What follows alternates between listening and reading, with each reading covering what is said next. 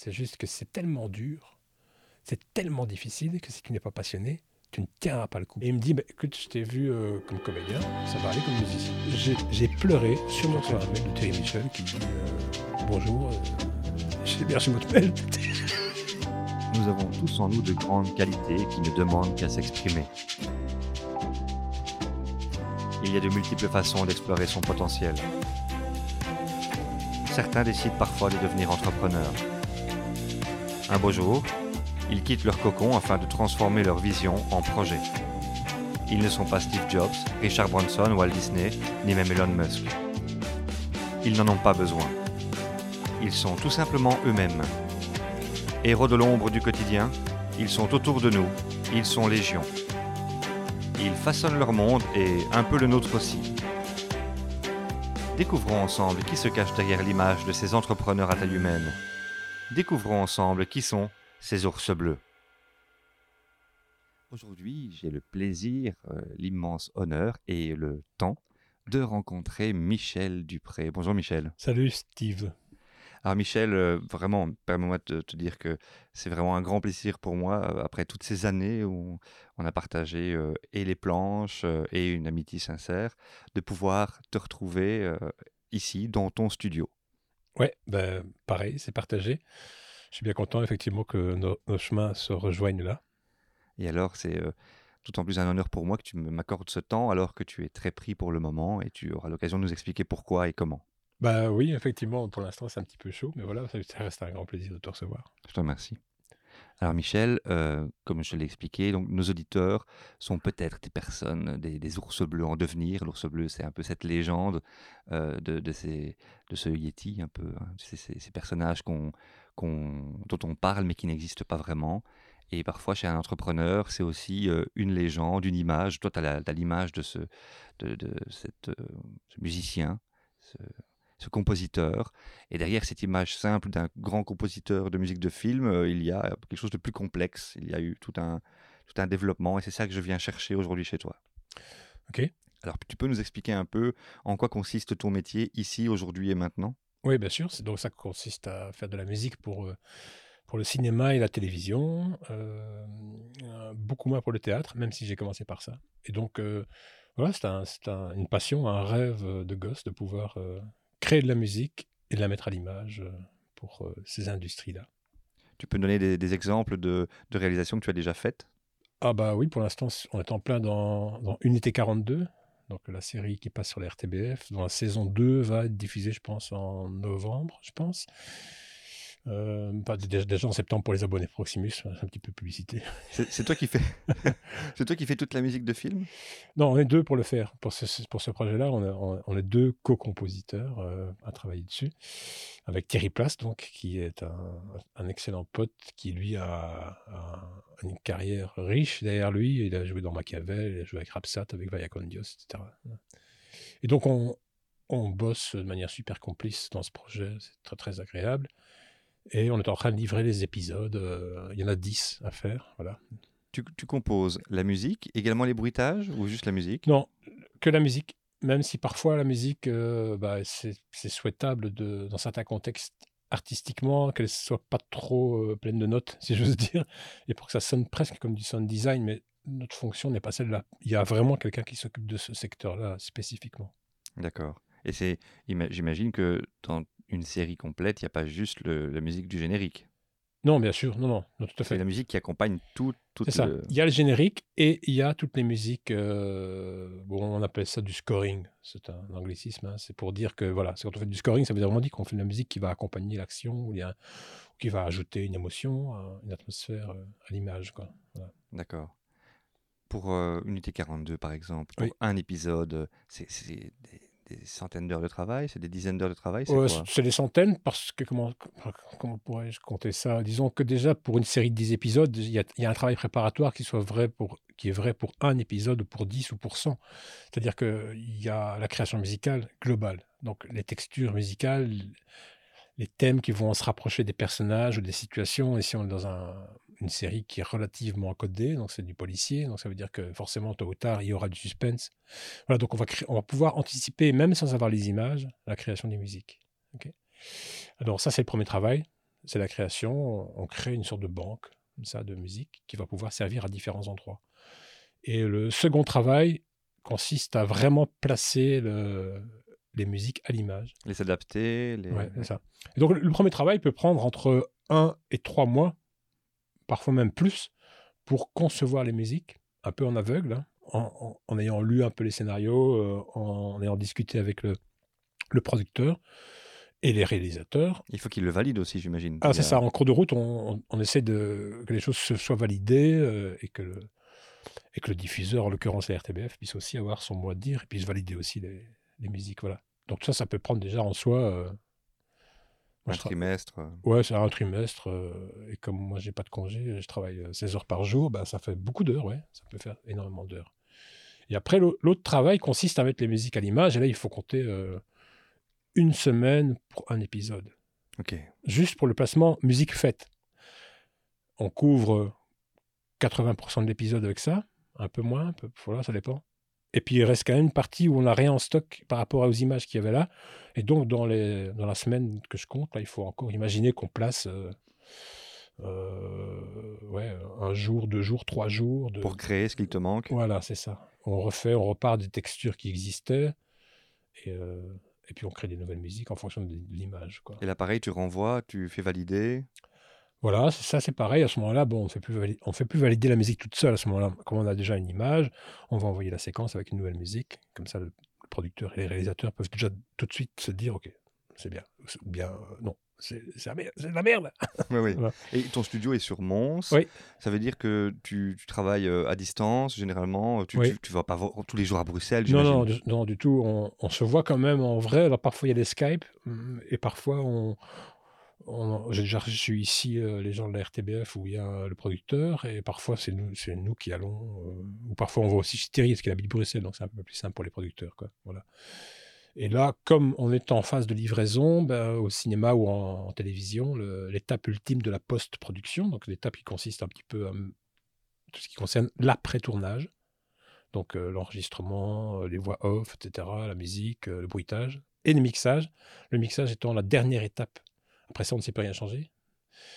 Et donc, comme on est en train chaque semaine de, livrer des épisodes. Le mixage, je veux dire que toutes tes pistes ne deviennent plus qu'une seule. C'est ça, voilà, c'est ça, c'est ce qu'on entend. Le résultat final au niveau sonore, on va mettre un peu plus la musique ou un peu moins derrière. Enfin voilà, on va, c'est le mixage pour, pouvoir balancer correctement et que ça reste euh, narrativement fort, qu'on entende tout, ou bien qu'on n'entende pas des choses volontairement, voilà, euh, sur le plan sonore, on travaille les bruitages, etc. Ça, ça se fait en studio Ça, se fait, en studio chez un, chez un un fournisseur spécialisé. Évidemment. Et là, tu accompagnes le, mixage? On va superviser quand tout est dégrossi et on donne quelques notes, quelques retours en disant voilà, je pense que là ça pourrait être un peu plus, euh, plus fort ou un peu moins fort. Et, euh, ouais, mais globalement, le, mixeur travaille beaucoup tout seul quand même. Ok. Donc, tu es arrivé, donc tu as, réalisé ce rêve de gamin. Mmh Qu'est-ce que ça fait d'arriver à la réalisation ben, aujourd'hui? ah, alors, c'est, tu réalises? Non.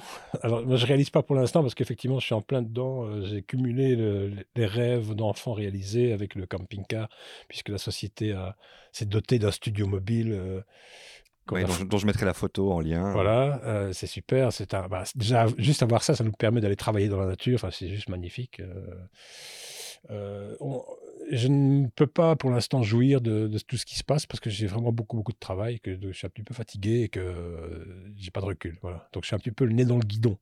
Et quand j'en sortirai, je pourrai jouir de ce qui se passe. Mais pour l'instant, c'est un peu pas possible. Ça serait intéressant de revenir dans quelques années et puis euh, interroger euh, ça, un peu l'évolution. C'est ça, il faut savoir aussi que comme on, lance une société, une jeune société, euh, ben, il faut qu'il y ait du chiffre, etc. Donc ça reste un petit peu stressant. On n'est pas dans une situation encore euh, confortable où on, pourrait se dire, voilà, c'est bon, euh, donc il faudra dans 2-3 ans et on sera plus sûr. C'est bien parce que tu, tu amorces un peu la suite. Tu dis on d'abord, euh, ça veut dire que tu n'es pas seul, ça mmh c'est intéressant. Et puis tu dis aussi, donc on, a aussi tout un tas de choses, les chiffres, la comptabilité, etc. Tu lances une société.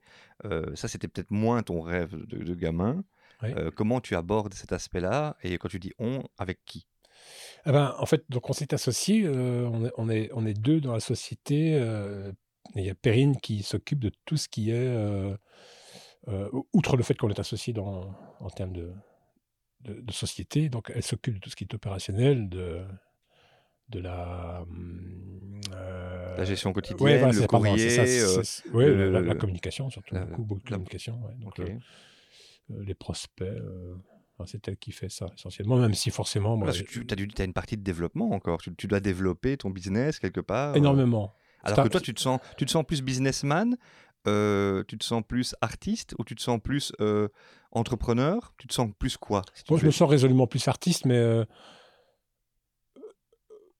je me sens quand même moins complètement artiste que je n'aurais cru naïvement avant de commencer. Donc, ça veut dire qu'en fait, naturellement, tu prends en charge une fois que tu as une société, tu, tu te, mets tu te responsabilises par rapport à ça.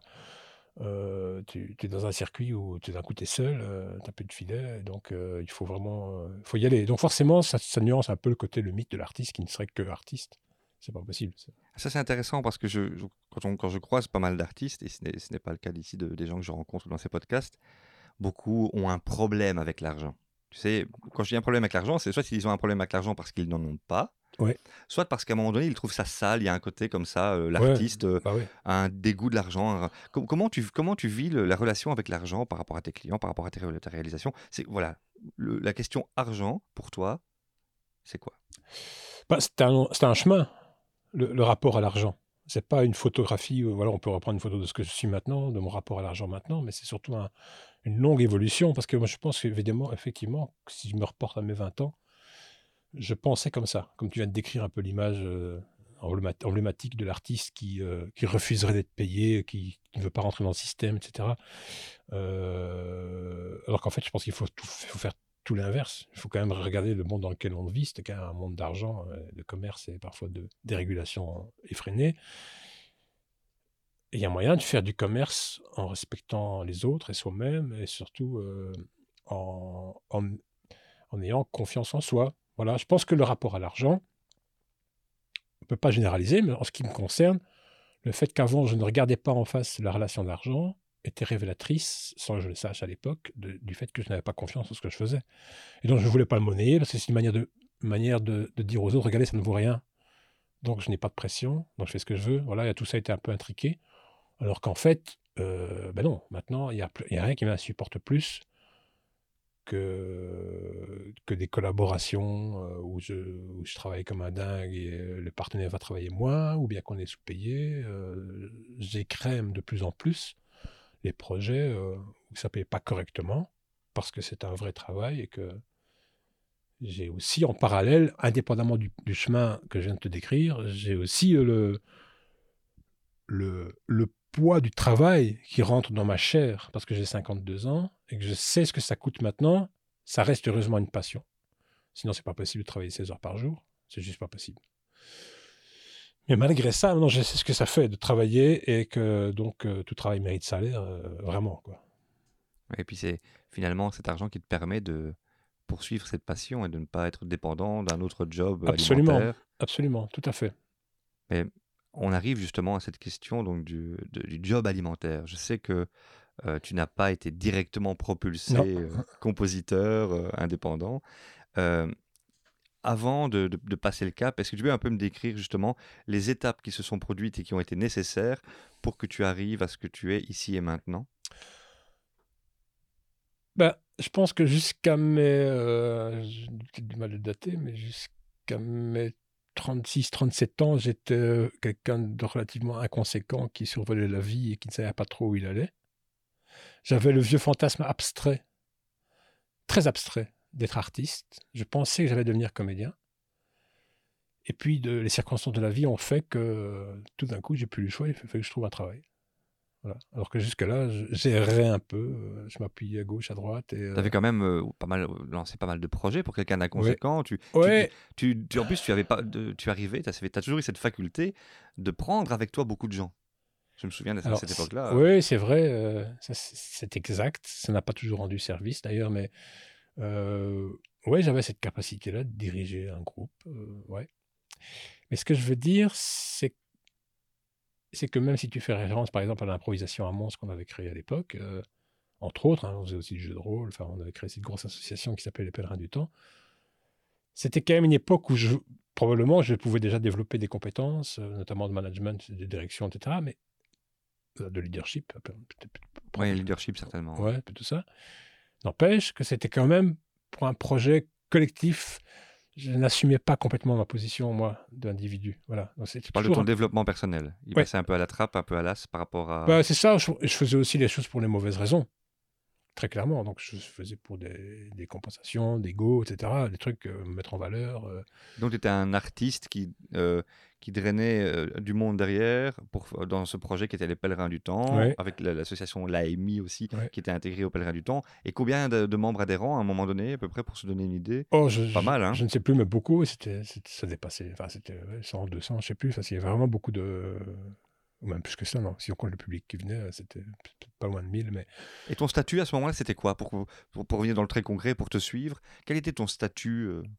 Est-ce que tu étais euh, euh, chômeur demandeur d'emploi? Est-ce que tu étais artiste avec le statut d'artiste? C'était quoi à l'époque? Ben, Je pense que, sauf erreur, tu me, me lances là, là mais sauf erreur, j'étais chômeur, globalement. Et il n'y a pas encore de statut d'artiste, en fait. Ok. Donc, ça n'existait pas, sauf erreur. Voilà. Et alors, voilà, donc tu, fais ça. Et puis, qu'est-ce qui se passe? Ben, En fait, donc les circonstances de la vie, je disais, en fait, que j'ai dû prendre un, travail, un vrai, comme on dit. Donc, ça veut dire que je suis devenu secrétaire d'avocat. Et euh, c'est un truc qui, m'a bien botté pendant quelques années. je l'ai fait finalement pendant six ans. Et, ça consiste en quoi, ça? Oh, ben, Ça consiste à, taper le courrier, euh, euh, faire des virements bancaires, etc., pour compte du cabinet d'avocat. Voilà. Et comment est-ce qu'on devient secrétaire d'avocat quand on... ça, c'est le, réseau, évidemment. C'est le réseau. Tu connais quelqu'un bah, C'est-à-dire dit... c'est un ami avec qui on avait fait nos, humanités ensemble. Euh, il est parti, on a un peu perdu de vue. Il a, fait, le droit, il est devenu avocat. Il a créé un, bureau d'avocat ici, un cabinet d'avocat à Mons. Et puis, au moment où j'étais complètement paumé, euh, je ne sais plus trop où j'allais. Euh, il, me téléphone en me demandant si je, je connais pas quelqu'un qui aurait un bon orthographe, de, un excellent orthographe, parce qu'il cherche un secrétaire ou une secrétaire et il ne trouvait pas. Alors je lui ai dit, bah, écoute, je vais regarder. Et cinq minutes après, je l'ai rappelé en disant, écoute, euh, et moi? Il m'a dit, bah, t'es fou, tu vas te faire chier. Je connais ton profil. Je dis, bah, je sais pas. Pourquoi pas Il me dit, bah, viens, essaye un mois.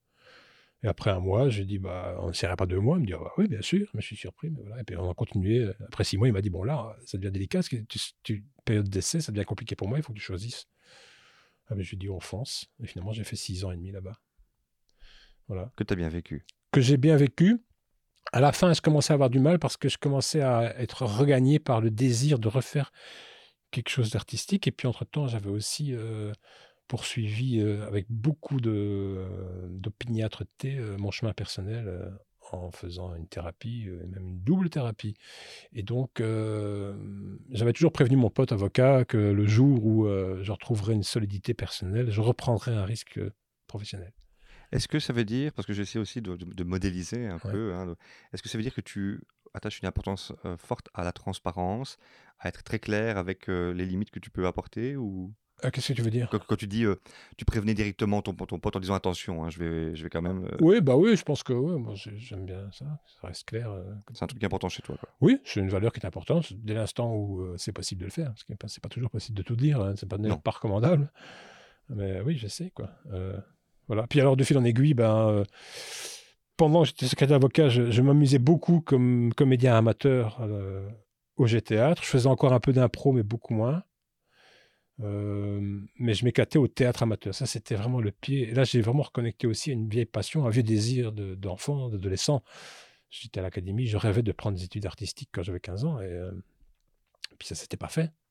Mais euh, toujours pour de mauvaises raisons. Hein, les, jésuites qui nous disaient, ils ne nous disaient pas si vous allez à l'UNIF, ils nous disaient quand vous serez à l'UNIF. Hein. donc on était bien conditionnés. Sur, sur 43 promotionnaires, on était 40 à aller à l'UNIF. Toi, tu as fait l'école des jésuites? J'ai fait les jésuites, ouais. Je regrette pas en partie. C'était où? euh, C'était à Saint-Stanislas, ici à Mons. Encore avec des curés, hein, parce que je pense pas qu'il en reste maintenant, mais euh, euh, tout ça est parti en vrille, madame. Hein, mais sinon, sinon je... ouais, c'était les jésuites, quoi. Voilà. Tout un, chapitre. on pourrait faire une émission spéciale pour ça. Oui, ce serait une autre fois. J'ai quelques amis qui, ont fait, qui ont fait les jésuites aussi. Ils, ont, ils ont été assez marqués tous. Oui, mais on est marqués, mais en même temps, on est extrêmement bien formés quand je vois les la qualité de. On a, je l'ai évoqué, l'orthographe, mais il n'y a pas que la culture générale, l'histoire, la géographie, les sciences, euh, la science économique, euh, même enfin du latin, je n'ai pas fait beaucoup, j'en ai fait que trois ans.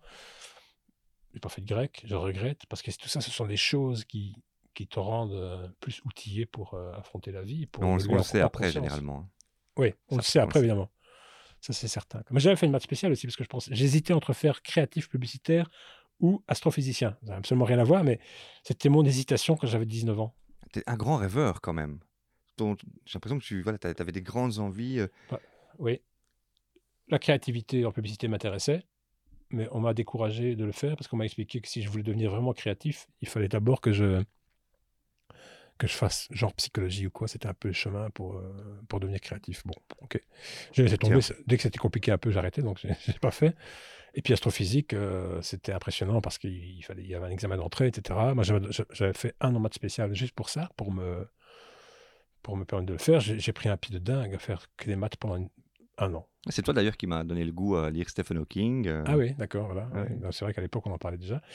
Et, euh, et puis, euh, et puis le, voilà, le ridicule de la situation, je me suis dit, oui, mais qu'est-ce qui est plus proche? Je n'avais pas envie d'aller à pied jusqu'à la Polytech, qui était quand même à 300 mètres, c'était un peu loin.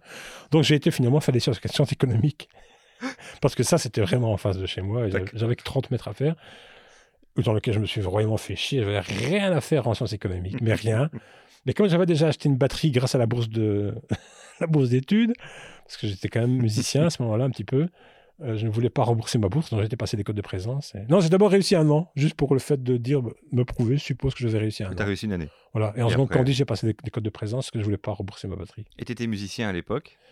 J'étais musicien dans les groupes de rock, tout ça. euh, J'ai rencontré euh, euh, des gens, euh, un associé qui a marqué beaucoup ma vie, Richard. Associé parce qu'en fait, il est devenu associé dans un magasin de musique euh, à l'époque. Là, on on va venir après, mais Ouais. je ne m'y trompe pas, mais euh, je pense que tu as l'oreille absolue aussi. Non. Tu n'as pas? Je n'ai pas.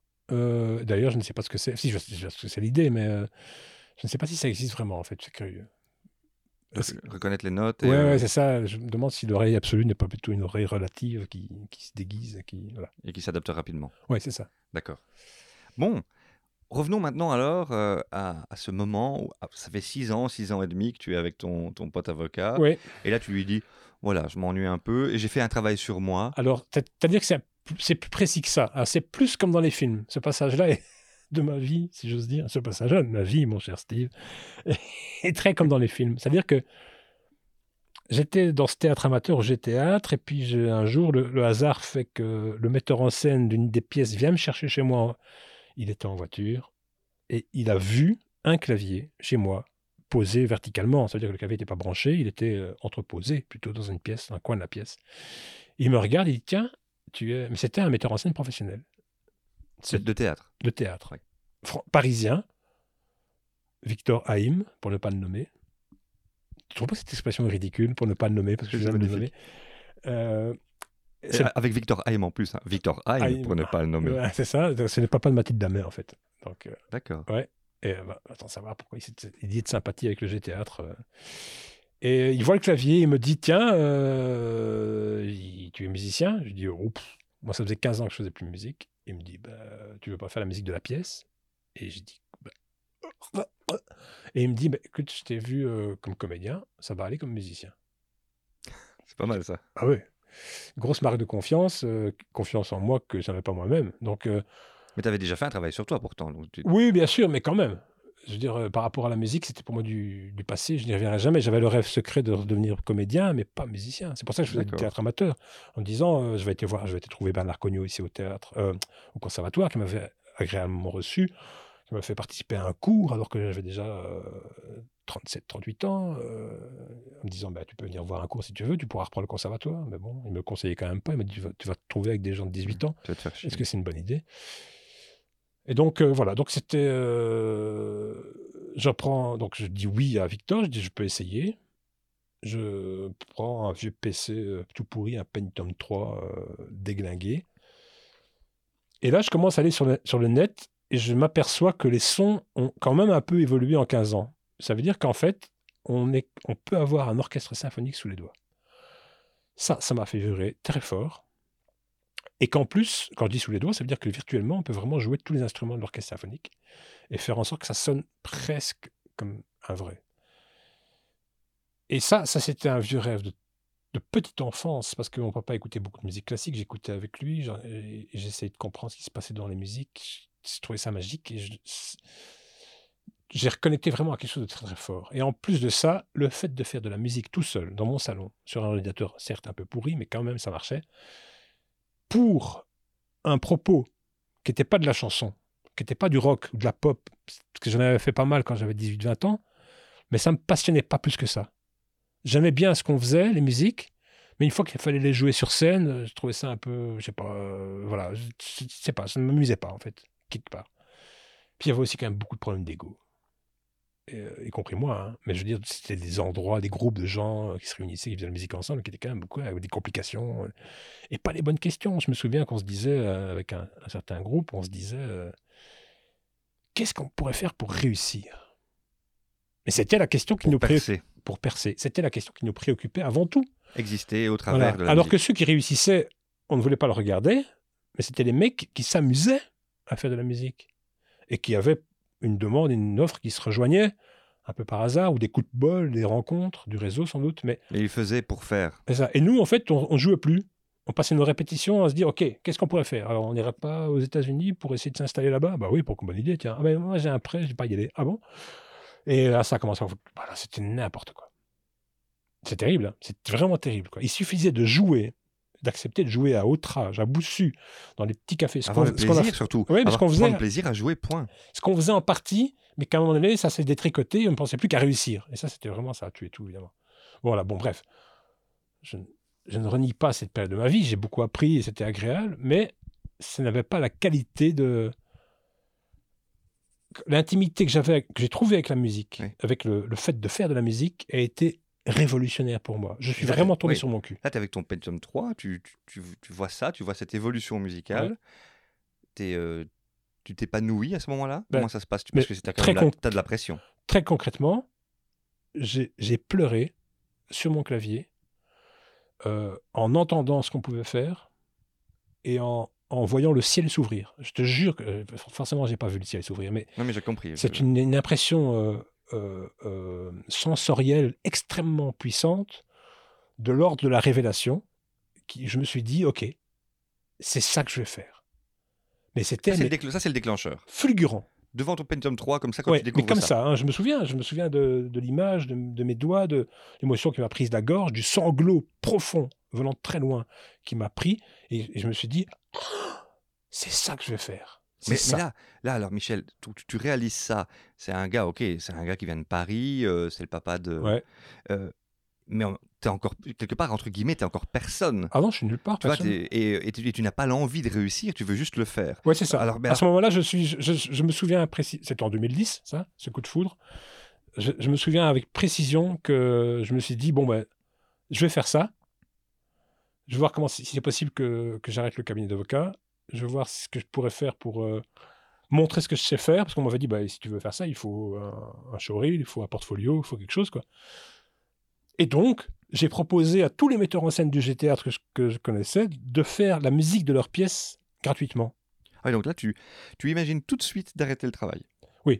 tout de suite. Mais c'était dans l'air du temps pour moi d'arrêter le travail. Je me disais que j'allais tôt ou tard arrêter. J'avais prévenu mon, mon pote avocat. Ça, c'était déjà, oui. Il y Que- avait déjà quelque chose oui, qui... il y avait quelque chose. Tu ne savais pas encore quand, en fait, non, ni pourquoi. quoi. Enfin, je pensais que ça allait être le théâtre, en fait. C'est ça. Tu disais, je vais être comédien. Voilà. Je- sauf que tout d'un coup, c'est clair que c'est c'est limpide, euh, mais comme de l'eau de roche, que ça va être la musique.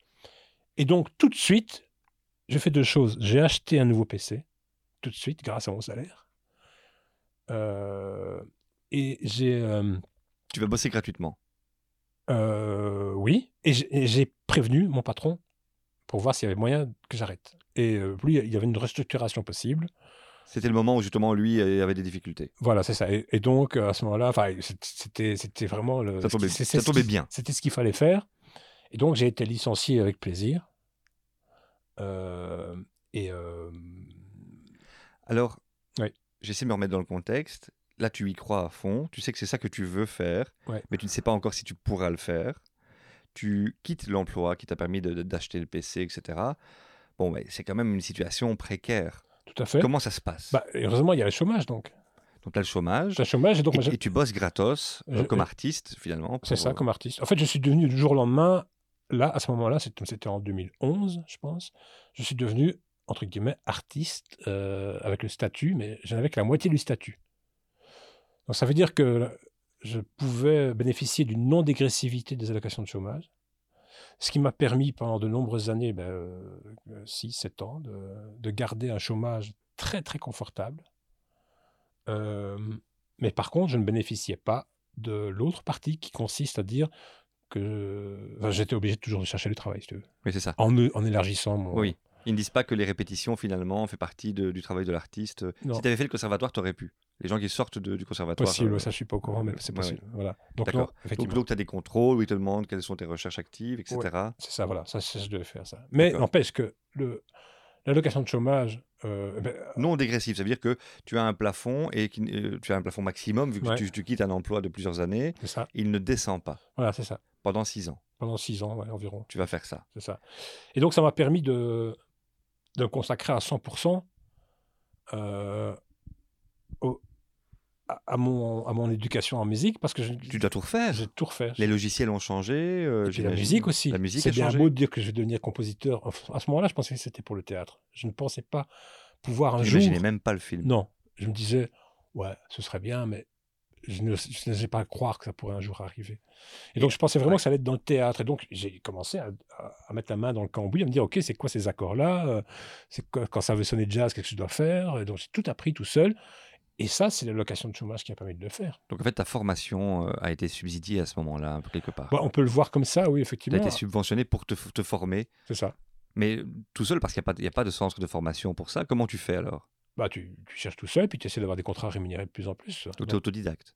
Autodidacte, oui, c'est ça. Et puis, je trouvais quand même des contrats suffisamment pour que le chômage euh, regarde ma situation et se dise, OK, c'est bon. C'est quoi tes contrats à ce moment-là, plus ou moins, ce qui te, le souvenir de ce qui te vient Euh, euh, Les trucs où tu t'es dit, ouais, j'ai réussi ça. Ce qui maintenant peut-être est un peu ridicule, mais à l'époque était génial. Non, non, mais ça a commencé fort tout de suite, en fait, parce que d'abord, dans le théâtre amateur où j'étais, ils ont accepté de payer les musiques que je faisais après. Donc, c'était pas grand-chose, mais c'était peut-être 500 euros pour, euh, pour euh, 10 musiques pour la pièce complète. Mais c'est important pour le théâtre, c'est important, pour le statut, pour toi. pour le chômage, c'est important de montrer que je travaillais quand même, etc. Et donc, euh, tout ça, c'était super bien. Et puis, la première grosse commande, et tout d'un coup, elle- alors d'abord, en fait, le, fait que je fasse, euh, j'ai fait donc six pièces bénévolement, six musiques de pièces en six mois. C'est conséquent. Et je me souviens, ça a démarré tout de suite, parce qu'au moment où je l'ai décidé, j'ai contacté les gens, ils, ont tous dit, ah oui, d'accord, pourquoi pas. Donc, pendant, je me souviens encore que pendant trois mois, j'étais encore secrétaire d'avocat, j'ai fait les trois premières pièces. Puis, euh, je suis parti, et il y a eu trois autres pièces qui ont suivi tout de suite après. Donc, en six mois, j'ai eu de quoi faire un site web, ce que j'ai fait, et tout de suite, un réalisateur a- mais que, que je connaissais par la bande des milieux du rock à l'époque, était devenu, lui, réalisateur. Il a vu ce que je faisais, il m'a dit j'ai lancé un projet de comédie et je Ça, c'est important ce que tu Ouais. dis. Donc, c'est un réalisateur a vu ton site web. Oui. Donc, cette visibilité-là, elle était nécessaire. elle était indispensable, elle a tout fait, Le site web. le site web. Et un site- web euh, euh, de feu de Dieu, quoi, qui, qui t'a coûté de l'investissement. Ah, euh, je l'ai fait moi-même. hein, fait que toi-même, Pas d'argent, donc je l'ai fait moi-même. Donc euh, j'ai appris à faire un site web. Voilà. Il y, a, il y a le référencé, etc. C'est ça, ouais, tout à fait. Et donc euh, ça a permis tous les contacts que j'ai maintenant. Ok. Je veux dire, en fait, dans le site web, il y a un site web avec une bio, machin, et puis il y a un SoundCloud qui apparaît en transparence. Ça veut dire que ce que je change dans le SoundCloud, il change, ça change dans mon site web. C'est intégré à mon site web, voilà. Euh, bah, par exemple, le contact avec Stéphane de Groot, c'était ça. Donc, euh, Il tombe sur ton site. je, je l'ai croisé à la Ligue d'impro, parce que je suis devenu euh, improvisateur à la Ligue. Je, je le croise là, je joue même pas avec lui, et puis je vois qu'il va faire un court-métrage, je lui envoie un message, je dis tiens, voilà, j'ai vu que tu faisais un, un court-métrage. C'était son premier cours avec, avec Danny Boone, euh, c'est Danny Boone qui produisait. Et il a été écouté, et il m'a dit, bah oui, c'est intéressant. et voilà, donc je me suis retrouvé à faire la musique de Oui, ce- donc, de euh, ce film.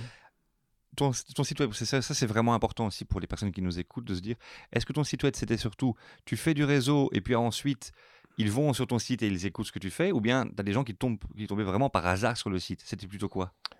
Euh, C'est plutôt le réseau et puis le, le, le site qui confirme ou alors c'est plutôt des gens qui tombent par hasard sur le site? Je pense que c'est d'abord le, le, le- le réseau. Le site web est indispensable comme carte de visite, comme vitrine, mais je pense que sans sortir de chez soi, c'est illusoire de penser que ça va rapporter euh, des contacts. Mais c'est ça. Il n'y a, y a pas des personnes qui sur Google tombent directement sur toi et se disent je veux Michel Dupré. Euh, alors maintenant, je suis très bien référencé, donc je pense que ça peut, en- ça peut arriver. Mais au début, je ne pense pas que ça puisse arriver. Mais ça t'est déjà arrivé? Je Tu ne le rien. sais pas en fait. Je n'en sais Ils rien. ne te l'ont pas dit. Non.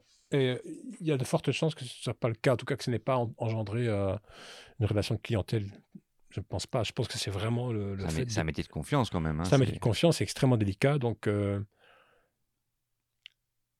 j'ai finalement évolué relativement vite dans ce métier-là, mais pas pour rien. C'est parce que j'ai commencé à 43 ans. C'est pas pareil quand tu commences à 20 ans et que tu as zéro réseau, à part tes profs à l'école et quelques copains qui vont être s'aimer à gauche à droite. Mais Ouais, donc là, pour, ben, parlons de ce réseau un peu. Donc là, tu, tu arrêtes le travail. Donc tu avais déjà une longue, euh, une longue euh, carrière d'improvisateur. Et en même temps, tu avais, quand même fédéré l'AMI. Donc tu avais des contacts avec les autres associations, la Ouais. Ligue Pro. Euh, donc qu'est-ce que tu vas faire à côté de la musique pendant, euh, pendant que tu commences à, à- après avoir écrit tes, après avoir composé ces, ces musiques pour les pièces du G-Théâtre ah bah, à part le parapente en loisir, plus rien. Euh. Oui, je- oui comme c'est devenu une passion Et, et tu, et fulgurante. tu vas jouer à la Ligue. Oui, effectivement. Alors, effectivement, la Ligue d'impro s'est présentée comme ça en opportunité parce qu'ils ont, voilà, on a, on a pu, on a pu rentrer, en, je ne sais plus en quelle année, mais c'était il y a 6-7 ans. Et c'est en fait très peu de temps après. euh, en fait, bon, le- de fil en aiguille, il faut savoir aussi que donc, euh, juste après ce premier long métrage qu'on propose, euh, il y a Patrick Rudremont qui partageait le même monteur image que Pascal Rocteur qui faisait son long métrage. Et donc Patrick a vu euh, ce que je faisais, et donc ça l'intéressait pour une musique additionnelle Dans quel, dans quel film? Dans son premier long métrage qui s'appelle euh, Dead Man Talking. Voilà. Et donc, il m'a contacté pour ça, pour faire cette musique-là juste à cet endroit-là. Et c'était un grand cadeau parce qu'il fallait mettre, je pense, 7 minutes de musique dans un- une, une séquence très particulière où le son s'éteint, il n'y a plus que la musique et l'image. Donc, en fait, on met en scène ta musique, Oh, oui, quasiment. oui, presque. Disons qu'en tout cas, elle a une grande visibilité, elle a un impact émotionnel très fort, parce que ça se passe sur une expérience de mort imminente euh, du, de la- de- du- du rôle principal du personnage. Voilà. Et donc, c'est une belle carte de visite. Ah aussi. oui, c'est une belle carte de visite, mais ça, ne rapporte rien tout de suite. C'est-à-dire, enfin, il, te paie point, mais c'est c'est pas ça qui va te ramener du monde. euh. Bah, ça te donne un petit peu de crédibilité, un peu de confiance en toi, mais c'est pas ça qui va ramener beaucoup de gens, parce que tu fais jamais. D'abord, tu n'as pas ton nom en générique principal, parce que tu es un musicien additionnel, donc on te met en, en- en fin de générique final. Ouais. Tu peux le mettre sur ton CV, c'est bien. Euh, tout ça, ce sont des petites choses. Mais si tu te dis, j'ai fait un long métrage, maintenant je vais attendre les clients, euh, bah non, ça marche pas comme ça. En fait, je m'en foutais, parce que moi, je travaillais tellement dans le bonheur que peu importe. Tu continues à faire des projets, j'ai continué le théâtre à ce moment-là, un autre projet qui se présente, euh, puis la rencontre avec Thierry Michel, c'était aussi un... J'ai envoyé peut-être trois mails dans ma vie euh, pour avoir du travail, il y, a, il y en a deux qui ont payé, c'est juste incroyable. quoi. Donc il y a Stéphane de Groot et euh, Thierry Michel. Thierry Michel, qu'est-ce- comment tu le contactes? Comment ça se passe? Bah, c'est surréaliste parce que je lui envoie un message en... C'est quelqu'un que je connaissais de réputation parce que j'ai toujours adoré le documentaire. J'ai toujours aimé ça. Quand j'étais enfant, j'adorais les documentaires. Et quand j'étais jeune adulte, j'avais vu qu'un type avait fait un truc qui s'appelait Mo- Mobutu, roi du Zaïre, des, des grands, grands documentaires qui sentaient bon l'aventure et qui en plus dénonçaient des injustices très, très fort. C'est quelque chose qui me plaisait, mais très, très fort. Et puis, euh, voilà que je tombe sur son contact sur Internet, sa boîte de production, les films de la passerelle à Liège. J'ai envoyé un mail en disant voilà, bonjour, je m'appelle Michel, j'ai commencé la musique il n'y a pas très longtemps, je racontais mon truc un peu naïvement. Et pas de nouvelles pendant deux ans. Donc ça veut dire que quand il, commence à travailler sur L'homme qui répare les femmes, qui est son gros film d'il y a deux, trois ans, ou un peu plus, ouais, ce film où il, euh, il présente le travail incroyable du docteur Mukwege qui répare les femmes victimes de viol dans l'Est du Zaïre. Enfin, Qui est d'ailleurs euh, qui a eu un, un prix Nobel de la Congo, paix. hein. oui. Euh, Prix oui, Nobel de la paix. Absolument, prix Nobel Mhm. de la paix, prix Sakharov à l'ONU. Enfin, c'est vraiment un grand bonhomme. On- sommité, oui. voilà, on a eu l'occasion de lui tirer la pince euh, à l'avant-première. Je peux te dire que c'est impressionnant. Le charisme de ces mecs, c'est juste pas possible. Ouais. Et donc, euh, il nous, deux, deux ans après, je reçois un mail de Thierry Michel qui dit Bonjour, j'ai bien reçu votre mail. Donc c'est en gros deux ans deux après. c'est Ouais. la, bouteille à la mer qui ressort quoi. C'est- vraiment ça. Toi, tu pensais plus du tout. Bah non, évidemment. Pour moi, je me dis c'est cuit. C'est euh, une blague. euh. Bah, c'est ça. Et puis, euh, tout de suite après, il te contacte sur LinkedIn euh, et il, il me dit Est-ce que c'est vraiment le Thierry Michel que je connais depuis des années? Puis, Ouais, tu, tu doutes, hein ah, tu te doutes vraiment, tu dis Est-ce que c'est lui? C'est une blague. ou- Puis effectivement, on se téléphone, et puis on se parle, et puis il me dit euh, Attention, je suis pas sûr. hein, parce que bon, euh, et je comprends qu'il a une relation très difficile avec les musiciens. Parce que les réalisateurs, c'est pas facile hein, pour eux toujours de. C'est Le- l'image aussi, puis euh, avec la musique, c'est. Bah, c'est- la musique est un média extrêmement puissant pour un film, et donc c'est délicat. Qu'est-ce que je mets comme musique dessus, etc. Et, il, avait- il sortait, je pense, d'une expérience un petit peu délicate avec un musicien précédent. Donc Et toi, tu viens de nulle part presque. Et moi, je viens de nulle part, donc j'ai juste, la musique que je fais à, à proposer, quoi. Voilà. Et donc, tout de suite, il m'envoie une séquence et je commence à travailler sur des images. Et, euh, Tu fais une démo. Et ça, c'est gratuit. Quand tu as une démo ah comme ouais, ça, ouais, tu, bosses euh, tu pour bosses rien. pour rien, c'est ça. Donc, ça veut dire que tu es déjà pré-engagé, si tu veux. C'est c'est encore assez confortable. Parce qu'il y a des démos où tu n'as même pas de contact avec le réalisateur et tu essayes des choses. Et en gros, quand tu fais une démo comme ça, pour se donner une idée, tu bosses combien d'heures pour, euh, pour Ouais, que dalle? Tu- tu- tu- euh, entre une à trois semaines, parfois quatre semaines, à, à 10, 15, 16 heures par jour. euh, C'est pas comme envoyer une candidature spontanée sur Ah non, non, non, euh. non, non, c'est pas juste ça. Non, effectivement, c'est- en fait, c'est faire de ton mieux sur un projet qui, en général, ne colle pas spécialement avec ce que tu sais faire musicalement. Donc, moi, cette année-ci, j'ai fait plein de démos. Euh, j'ai pas été pris sur toutes, loin de là.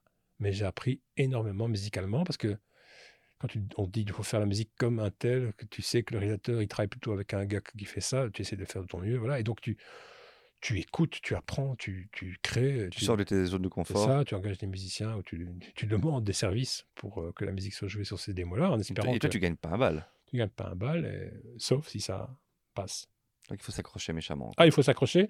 C'est pour ça que c'est juste pas possible. Euh, On parlait de Steve Jobs tout à l'heure en disant qu'il n'y a pas que lui dans la vie, mais c'est vrai, mais n'empêche qu'il a dit quelque chose d'absolument exact, c'est que c'est juste passionnez-vous, et sinon vous ne pourrez pas réussir. Dans le sens où il ne faut pas se forcer, c'est juste que c'est tellement dur, c'est tellement difficile que si tu n'es pas passionné, tu ne tiendras pas le coup. J'ai vécu l'inverse dans le théâtre. Donc après ça, les contacts se font, je garde avec- avec Hugues, par exemple, euh, notre Hugues Chamard, d'excellents contacts, et il me propose de jouer dans un- une pièce professionnelle, tu vois. Donc euh, là, je, je suis- je suis ravi, parce que c'est un nouveau, un nouveau challenge, et surtout l'ancien rêve d'enfant. Je passe du théâtre amateur au théâtre professionnel, c'est génial. Je suis tout content. Et puis, euh, je me paye des trous de mémoire sur scène. Parce que je ne suis pas préparé. Parce que je n'ai je constate qu'en fait, je n'ai pas, en tant que comédien, la flamme que j'ai en tant que Pour la musicien. musique, oui. Et donc, je ne passe pas le temps qu'il faudrait pour être comédien. Donc, si on veut être comédien, il faut, il faut faire que ça. Il faut être à 100% dedans. C'est ça. Parce que Ce tu es euh, quand, quand tu es musicien. Ouais, oui, comme Ton, musicien... ton je- choix, et ton, ton choix, finalement, tu l'as testé. Bah, non, je ne l'ai pas testé, il s'est installé Il tout installé seul. tout seul. Et ça a fait boum. Et, et donc, j'ai constaté que je pouvais travailler euh, un nombre incalculable d'heures sans que le plaisir s'en aille. Donc on sait maintenant que tu es un énorme bosseur euh, et que ça t'a permis de... Tu es un, t'es un bosseur, tu es aussi un acharné, tu, tu crées des contacts, tu crées des opportunités, même si des fois ce sont des bouteilles à la mer, qui parfois paient, mais tu le sais pas tout de suite, donc tu dois avoir aussi une, une fameuse confiance en toi quand même pour pouvoir te dire, euh, allez, euh, c'est pas grave aujourd'hui, euh, j'ai pas beaucoup à manger. J'imagine qu'il y a des jours moins fastes que d'autres. Ouais, bien sûr, oui. il, y a, alors- il y a des périodes de doute pour toi? Il y a des périodes de doute artistique et des périodes de doute financier. Voilà, comme probablement tout le monde. Je pense que les plus douloureux, ce sont les périodes de doute euh, artistique, évidemment, parce que là, on se dit, est-ce que c'est... On remet tout en cause, évidemment. Est-ce Tu ne te sens pas bon tu- Ouais, c'est ça. Tu, tu te sous-estimes, tu te dis, tu te juges, en fait. hein. C'est c'est la- c'est ce qu'on apprenait en impro, le oui et, ne pas se juger, histoire que ça, que ça puisse avancer, que l'histoire puisse avancer. Et si tu te juges, tu coupes euh, ton, ton fil, hein, ton avancée, ton flux, et c'est terminé. Quoi. Il faut- remonter, il faut retrouver un fil pour redécouvrir et pas redémarrer. C'est un peu pareil, quoi. Euh, mais il y a quelque chose que j'ai toujours eu, c'est la foi. Et pas la foi, euh, pas la croyance. hein. Je suis, si on peut faire une digression en quelques instants, la croyance pour moi est le pire, pire ennemi de, de l'humanité. En disant ça, je vais choquer les croyants, mais euh, j'applaudis le, le fait d'embrasser une spiritualité, euh, quelle qu'elle soit l'obédience. Mais la croyance en un dogme, en des paroles toutes faites, sans l'expérimenter soi-même au, au fond de soi, pour moi, est un poison mortel pour l'humanité. Et donc, quand je dis que j'ai toujours eu la foi, ce n'est pas une croyance que je me construis, c'est un ressenti très intime que je suis à ma place. Et donc, que ce que je fais vaut la peine. Et en confrontant, en confrontant ça au monde réel, ça veut dire aux, aux réalisateurs, aux clients, aux gens, aux copains d'abord, etc., euh, ben, je constate que ce- effectivement ce que je fais plaît. Donc, il ne faut pas être un faux modeste, ça, ça fait plaisir, mais surtout, ça légitime le fait de se dire je suis dans le bon chemin. Mais sans une conviction interne profonde que j'ai appelée foi presque par abus de langage, parce que c'est pas une croyance, c'est un ressenti profond. plus Ah. qu'une intime conviction, Oui, finalement. avec des frissons à la clé. Alors, je ne voudrais C'est pas faire un- kinesthésique, ça. On est, on est Ouais, vraiment dans, c'est- le- dans le test. euh, Absolument. C'est un, c'est un, c'est grand frisson qui va des- du bout des oreilles jusqu'au bout des pieds, qui, qui fait que je sens qu'à certains moments, quand je fais une musique, euh, c'est ce qu'il faut. Et alors, c'est extrêmement particulier parce que j'ai l'impression que c'est pas moi qui l'a fait. oui, c'est c'est plus haut que toi, Oui, c'est ça. C'est traversé par quelque qui te chose dépasse. qui me dépasse complètement. Oui. C'est- ce qu'on appelle l'état de grâce, presque. hein. C'est le moment où tu Oui. ne. Je sais qu'en en impro, je sais qu'il y avait des moments comme ça où tu n'as plus rien à faire. c'est ça, tu lâches prise. hein. Tu lâches prise et tout est là, mais c'est plus, tu ne pourrais pas toi le produire, tu n'aurais pas pu l'imaginer, c'est Voilà, au-delà de toi. oui, ça.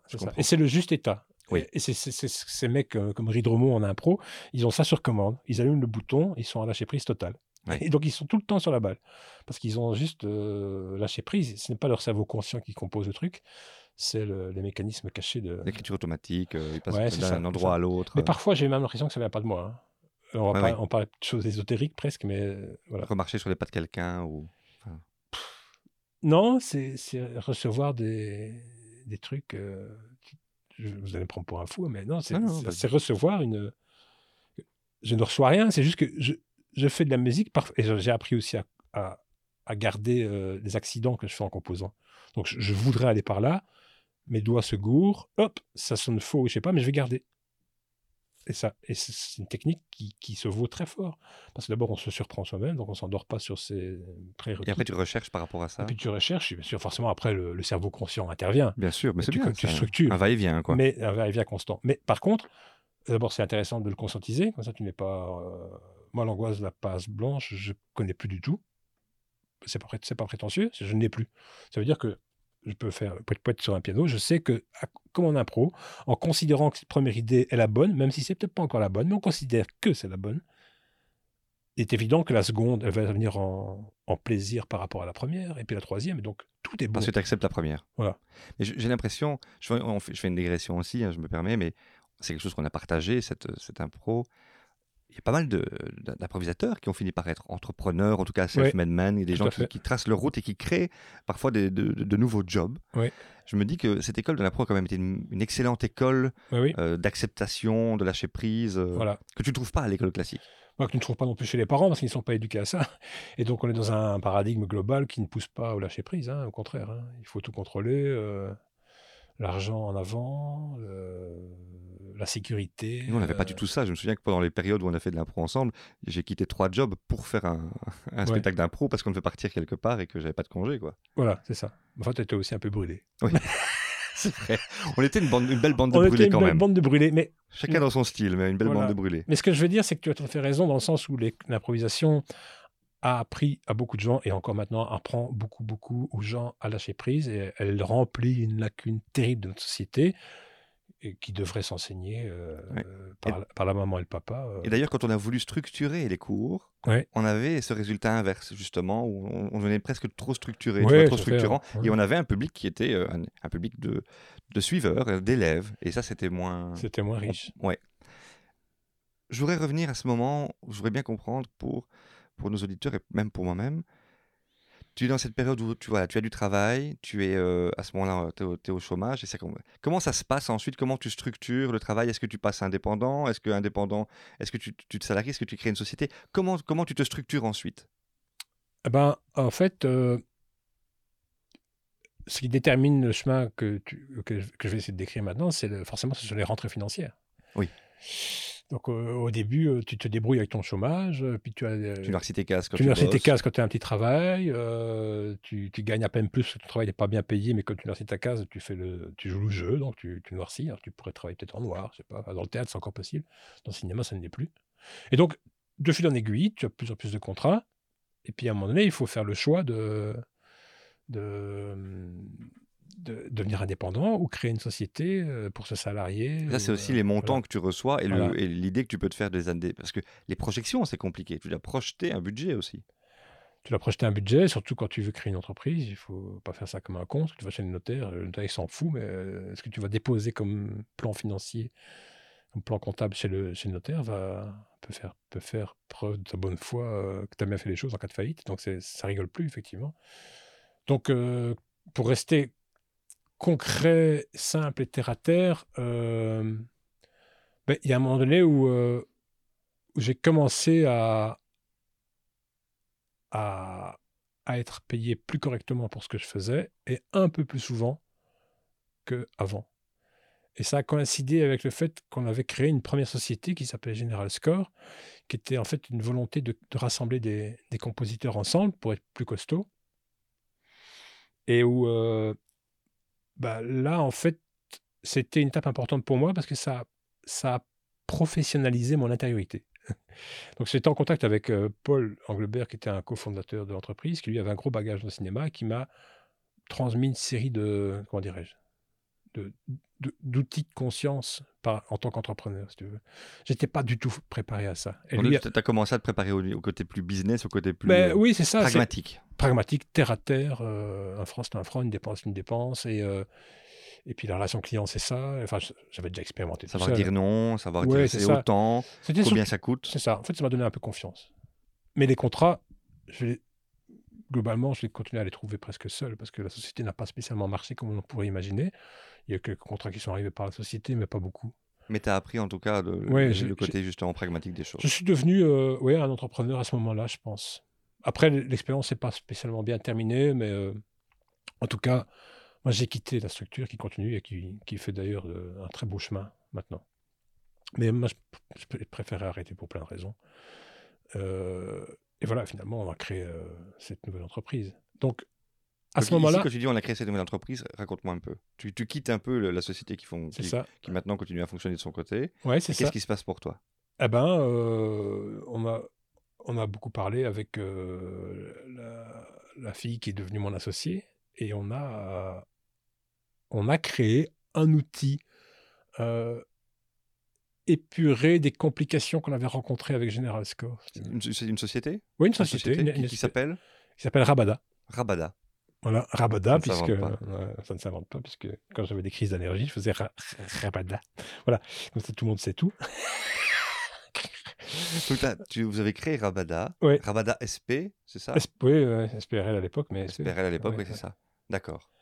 Et donc, on, l'a créé en... parce que, parce que j'avais accumulé les travaux euh, depuis un certain temps en se disant, bon, on voit que le chiffre d'affaires va être euh, probablement du côté de 40 ou 50 000 euros.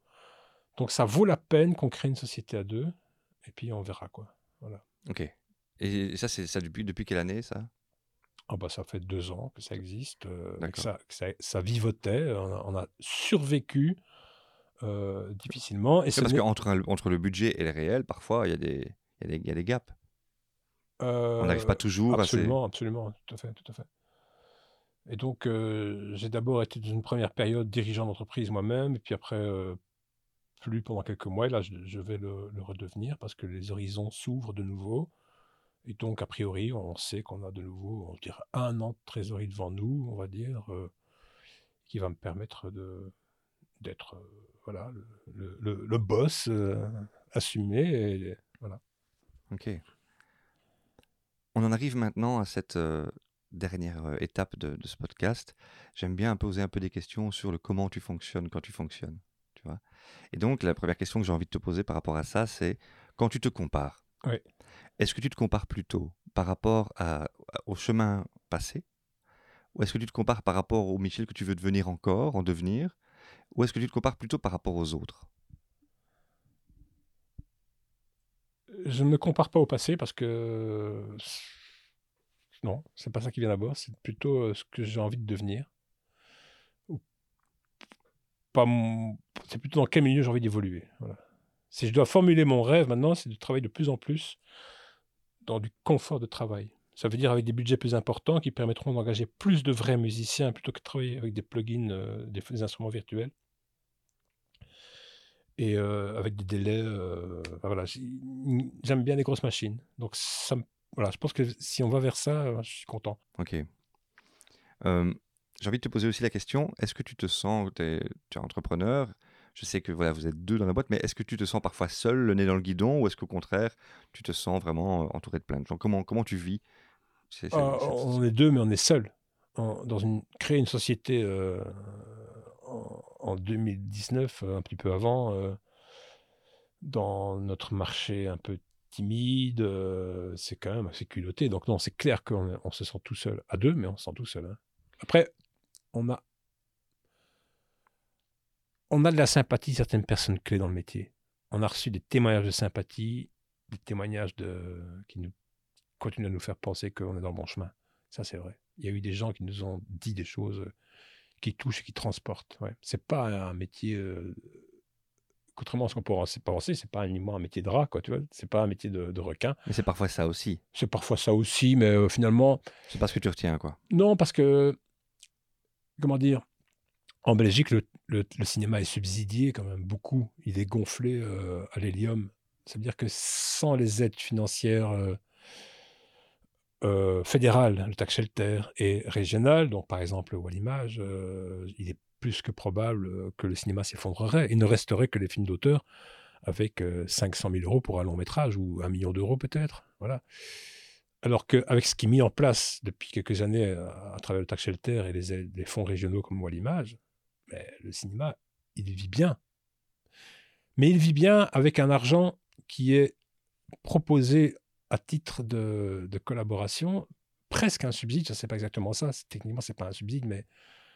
euh, et donc le producteur, il sait déjà que son film va être en équilibre, parce qu'il y a une En série équilibre du budgétaire. voilà, il y a une série de, de garde-fous qui font que dans sa chronologie, quand le film va commencer à être tourné, son, son budget il est quasiment complètement bouclé. Quoi. Donc, il sait qu'après, euh, il risque rien sur l'aventure. Enfin, c'est pas totalement vrai, parce que ça reste quand même une entreprise haut- hautement risquée, parce qu'il y a le facteur humain, parce que c'est artistique, donc c'est extrêmement délicat. Mais globalement, euh, il- ce n'est pas une foire d'empoigne à excès entre prestataires ou avec des producteurs, parce que ça reste relativement confortable par rapport à certains domaines qui seraient ultra-libéraux, où là, ce serait plus la guerre. Voilà. Aujourd'hui, en tout cas. Voilà. Le, évidemment, le piège de ça, c'est que comme les, les films sont en équilibre budgétaire avant d'être euh, en salle, il faut plus se battre pour que la salle fonctionne. En tout cas, en Wallonie, en tout cas. Ouais, tu, tu mets- tu mouilles moins ta chemise, quoi. Bah oui, et donc c'est en partie pour ça que les films ne sont pas spécialement faits pour le public. Alors ça, c'est peut-être pas plus mal, quelque part, parce qu'on a pas mal de films d'auteur, mais en même temps, ils vont pas fonctionner en salle, parce que Mhm. c'est pas nécessaire. Et euh, à l'inverse du cinéma flamand, où là, par contre, il y a un vrai succès en salle, il y a une autre dynamique. quoi. Bon, les gens se déplacent, alors, qui de l'œuf ou de la poule, on ne sait pas trop, mais en tout cas, ce qui est sûr, c'est que l'alimentation publique, en fonds public du cinéma a des pour et des, des inconvénients aussi. Quoi. Ok. Avant-dernière question. Qui serait, euh, quel serait le, ou les mentors qui te, qui te drive, que tu, pourrais avoir parfois à l'esprit, qui te, te ressource, qui t'amène des réponses à, quand tu doutes, quand tu, quand tu te questionnes? Ou des personnes à qui tu veux ressembler, des modèles? Le modèle, c'est affreux parce que tout le monde va dire le même modèle, ou presque, mais c'est évident que Hans Zimmer est un, un modèle imparable pour ce qui me concerne. Parce que je peux m'ident- m'identifier très fort à lui, dans le sens où il n'est pas quelqu'un qui a suivi un cursus euh, de, de musique euh, classique, donc il est presque complètement autodidacte, ce que je suis. Ensuite, il fait une musique qui me bouleverse, qui me touche très fort. Et, euh, et en plus, il a développé un modèle économique nouveau avec un style de musique de film euh, qui fait rêver, Très propre en plus, ouais, très personnel. très personnel. Créé, Imité, maintenant tout le monde fait ça. Il a hein. créé un style en fait. Il a créé un ça. style. Mais il a créé aussi euh, une- un business pas possible. Il l'a pas fait seul, évidemment. Il a un partenaire, Steven Kowski, qui est le- son, son binôme financier, qui lui euh, a fait grandir le truc dans- des proportions inouïes. Quoi. Ma dernière question, elle, elle s'adresse parce que je, parmi les, entrepreneurs et entrepreneuses que, que j'interviewe, certains ont des masters, d'autres n'en ont pas. Le point commun que j'ai retrouvé parmi les personnes qui n'ont pas de master euh, est typique. hein, et et- d'ailleurs, les personnes qui ont le master n'ont pas ce point commun-là. Il n'est pas partagé par les personnes qui ont le master. C'est le fameux syndrome de l'imposteur qui peut survenir ou pas. Alors, chez toi, est-ce que tu as eu ce syndrome de l'imposteur et comment, euh, si oui, Qu'est-ce que c'est? C'est le fait de se sentir pas à sa place, pas Ouais, légitime? de se dire, euh, pas, pas, pas légitime, c'est ça, de dire, oh, j'ai pas le droit à ça, euh, tu vois, qui suis-je pour pouvoir prétendre à. euh, Ah, mais ça m'a suivi toute ma vie, ça. Dans tout, tout ce que j'ai fait, tout le temps, je me suis rarement senti à ma place. Sauf en musique, parce que j'ai eu cette espèce de révélation presque mystique qui a donné une telle force et un tel kick que ce truc était tellement profondément ancré émotionnellement dans mon cerveau limbique sûrement que je, je le garde encore maintenant. Donc, le moment où je doute, où je me sentirais peu légitime, c'est tellement euh, contrebalancé par l'envie de faire de la musique, au premier degré, au plaisir d'en faire et de faire la musique la meilleure qu'on peut essayer de faire sur telle image, que, que je ne souffre pas de ça. Alors que par contre, en rentrant à la Ligue d'impro, chez les pros, qui était un vieux rêve d'enfant aussi, euh, là, par contre, là, j'en ai souffert très fort. Là, je me sentais absolument pas à ma place. Tu as réussi à le dépasser, là? Oui, il a fallu 50 saisons, 50 patinoires pour euh, me sentir euh, euh, d'égal à égal, et pas en qualité, mais juste psychologiquement d'égal à égal avec un Patrick Ridremont, avec euh, une Gudule, et pas me sentir fauché à la base quand je vois que c'est l'un un de ces, gens-là qui va monter sur scène. Quoi. Le jugement de soi est parti très lentement là-bas. Il a fallu beaucoup de temps. D'accord. C'était très impressionnant. Ça fait que deux ans que je me marre à la Ligue d'impro, en fait. Voilà. Oui, tu continues toujours à la Ligue. Oui, je continue toujours. ouais. Je ne sais pas si ça va durer encore longtemps parce que financièrement, la structure, elle n'a pas dû se subside, donc c'est très très compliqué. Oui, comme beaucoup, apparemment, ici. ouais. Comme beaucoup, ouais. Ok. Voilà. Alors, je termine toujours Ouais. mon émission euh, Par un bisou aussi, ça c'est après. Euh, Il y a, il y a peut-être pour le moment quelqu'un dans sa voiture qui est en train d'aller au travail, qui est, est salarié et qui a une envie d'être lui aussi un, un ours bleu, un, un entrepreneur, quelqu'un qui, veut développer, qui va aller au-delà de son rêve. Qu'est-ce que toi tu as envie de, dire à cette personne?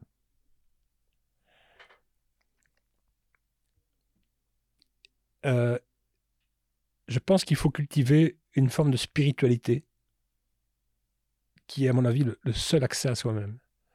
Faire une thérapie, ça fait partie de ça, mais je ne le savais pas quand je l'ai fait. Faire de la méditation, c'est ça. Euh, entretenir et cultiver une, spi- une spiritualité personnelle intime qui ne passe pas par le discours extérieur, qui ne passe pas par de l'apprentissage, mais par une véritable expérimentation interne, permet d'apprendre à lire en soi et surtout de lâcher prise pour que vienne ce qu'on ne pensait pas qu'elle allait venir. Et donc, si on, si on cherche à faire quelque chose absolument, je ne suis pas sûr que c'est la meilleure mé- méthode. Je pense que tout d'un coup, ça nous tombe sur la gueule, comme les gonzesses. tout d'un coup, Ah mon Dieu, ah, qui est cette fille?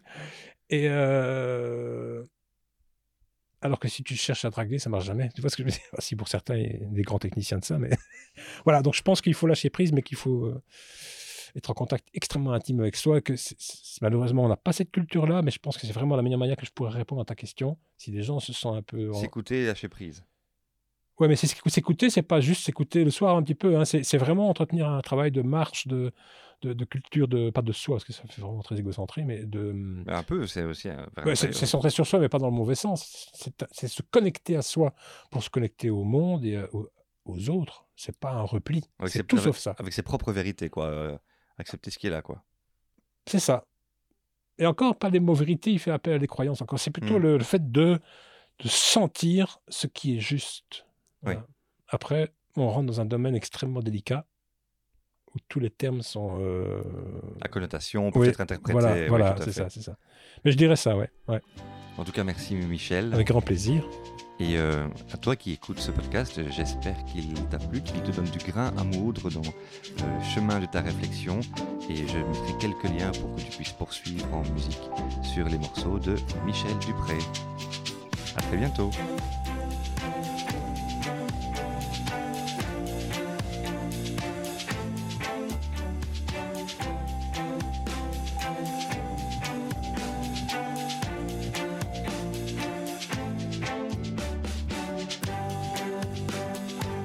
Nous arrivons au terme de ce podcast. J'espère que cette rencontre vous aura plu.